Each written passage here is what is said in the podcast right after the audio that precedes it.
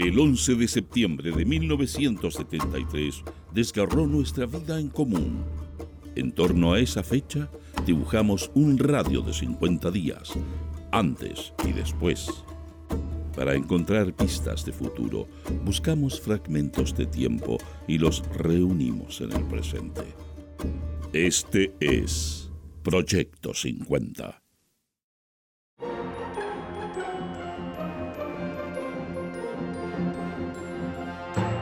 Buenos días. Estas son las principales noticias del viernes 24 de agosto de 1973. Portadas. El siglo. General Prats presentó renuncia indeclinable. Creo que es lo mejor, le dijo el presidente. El general denunció al golpismo en sus declaraciones. Presidente Allende subrayó lealtad y hombría de Prats. Allende rechazó la renuncia a los demás ministros. General Pinochet confirmado como comandante en jefe del ejército el presidente habló en fervoroso mitin juvenil. La CUT reafirma estado de alerta. Vilarín único empeñado en mantener paro criminal. El Mercurio. Renunció General Prats como ministro y comandante en jefe del ejército. Allende responde en 48 horas sobre acuerdo del Parlamento. Bolivia. Son acusaciones para desviar la atención interna. Desmiente invasión de Insunza. Aislada Concepción. Dos puentes volados con explosivos. Noticias interiores. El siglo los trabajadores sabrán hacer respetar al gobierno legítimamente constituido, movilizados contra el golpe fascista. Cardenal Raúl Silva Enríquez, huelga de transportistas ha tomado un cariz político. Parlamentarios de la UP ante grave proyecto de acuerdo en la Cámara. La DC le ha proporcionado la cobertura legal al golpismo. El Mercurio, ocho provincias en paro total. Altamirano, Garretón y Enríquez ordenaron complot contra la Armada. Homenaje a O'Higgins en la Iglesia Católica atentados terroristas sacuden al país. En peligro la supervivencia del régimen democrático en Chile. Advertencia de la Universidad de Chile. Noticia destacada. El siglo. General Pinochet designado comandante en jefe del ejército.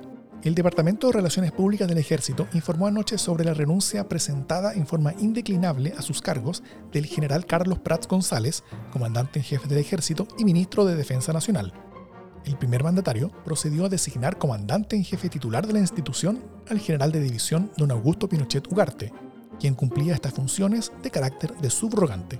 El Mercurio renunció general Prats.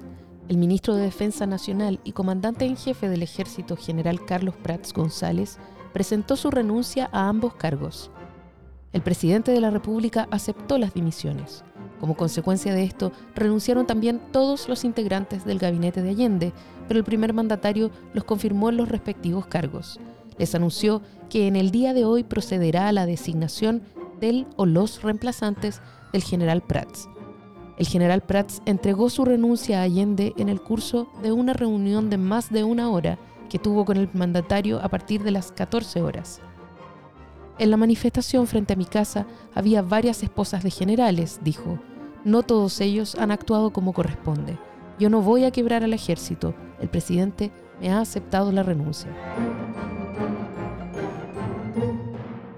De nuestro ranking musical de la semana suena La vida sigue igual de Julio Iglesias. Siempre hay por quien sufrir y a quien amar. Al final las obras que da las gentes se van, otros que vienen las continuarán. La vida sigue igual. Mientras los diarios publicaban las noticias que acabas de escuchar, en Chile ocurrían otras cosas que no estuvieron en titulares y que solo conoceríamos por documentos, libros y testimonios años más tarde sale a circulación entre la oficialidad de la Armada un documento que lleva por título Actitud que deben adoptar las Fuerzas Armadas en la crisis actual. Y entre las medidas sugeridas se encuentran las siguientes. Fortalecimiento de la institución en torno al comandante en jefe subrogante José Toribio Merino. Buscar el consenso unánime con el ejército, la FACH y carabineros para poner en ejecución las medidas indicadas, lo que se podrá hacer a distintos niveles de decisión de acuerdo con la situación Faltan 18 días para el golpe de Estado. Solo me cabe decirle a los trabajadores, yo no voy a renunciar. Se mantiene la presidencia general del país. Pero la secretaria de Comisaría Fuerzas Armadas y de Orden han actuado en el día de hoy solo bajo la inspiración patriótica es 29 de septiembre de 1973. Han pasado 18 días desde el golpe de Estado. El Mercurio. Comenzó a venderse ayer carne de vacuno en Santiago en las diferentes carnicerías. Un público numeroso concurrió a comprar el apetecido producto. Para este fin de semana se entregaron 1.800 toneladas de carne de res. Aprehendido Luis Corbalán. En Puerto Montt está detenido exdiputado Luis Espinosa. El jueves último fue detenido el exsecretario del Partido Comunista Luis Corbalán. El jerarca máximo del comunismo criollo fue sorprendido en Ñuñoa y puesto a disposición de los tribunales militares. General Bonilla, no perseguimos ideas, sino hechos punibles. Reconocemos la existencia de partidos políticos. Una vez que cicatricemos el odio, levantaremos el receso. Este proceso ya se ha iniciado.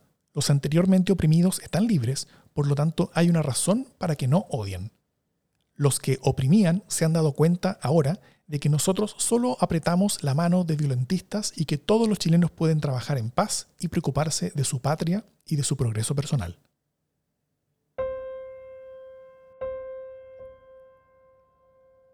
En este día, sabemos que fueron asesinados Nelson Bustos Farías, 24 años, detective sin militancia en Concepción, Julio San Martín, 39 años, subdelegado de gobierno comunista en Curacautín, Juan Calderón Villalón, 25 años, funcionario de aduanas socialista en Guara, Norberto Cañas, 48 años, obrero pesquero interventor de complejo pesquero socialista en Guara, Marcelo Guzmán Fuentes, 34 años, profesor y educador sanitario, socialista, en Guara. Juan Francisco Jiménez Vidal, 42 años, funcionario de aduanas sin militancia, en Guara. Luis Lizardi Lizardi, 29 años, obrero portuario socialista, en Guara. Gustavo Igor Sporman, 22 años, estudiante comunista en Osorno. Carlos Chávez Reyes, 54 años, obrero agrícola sin militancia en Paine. Michelle Nash Sáez, 19 años, soldado conscripto del ejército comunista en Pisagua. Eduardo Galvez Guzmán, 30 años, soldador sin militancia en Quinta Normal. Segundo Silva Pacheco, 22 años, empleado sin militancia en San Miguel. Salustio Herrera Riveros, 45 años, sin militancia en Santiago. Juan Pacheco Saavedra, 19 años, obrero sin militancia en Santiago. José Ramírez Ramírez, 50 años, obrero de la construcción sin militancia en Santiago. Nelson Sánchez Rojo, 28 años, comerciante ambulante sin militancia en Santiago. Jorge Torres Aranguis, 19 años, ayudante de Feria Libre sin militancia en Santiago. Mercenorio Urra Lagos, 42 años, electricista sin militancia en Santiago. Luis Valdivia Contreras, 32 años, cargador sin militancia en Santiago. También en este día detuvieron a Raúl Muñoz, 50 años, empleado de ferretería Montero sin militancia en Conchalí.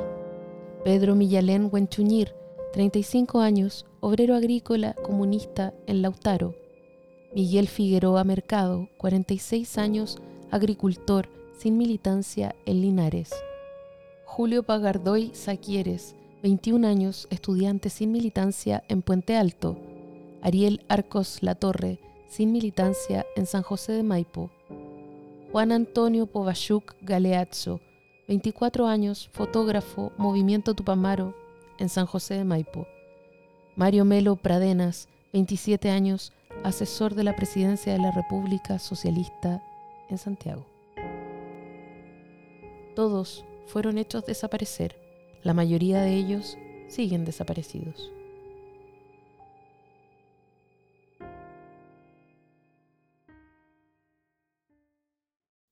Proyecto 50 es una iniciativa de democracia en LSD, Radio Universidad de Chile, Instituto Milenio Biodemos, COES y Factor Crítico Escucha Proyecto 50 diariamente en tus plataformas favoritas de podcast y en Radio Universidad de Chile. Síguenos en Twitter e Instagram como arroba Proyecto 50CL y escucha también nuestro espacio de análisis semanal cada lunes a través del podcast Democracia en LSD. Encuentra las fuentes y más detalles del proyecto en las notas de cada episodio.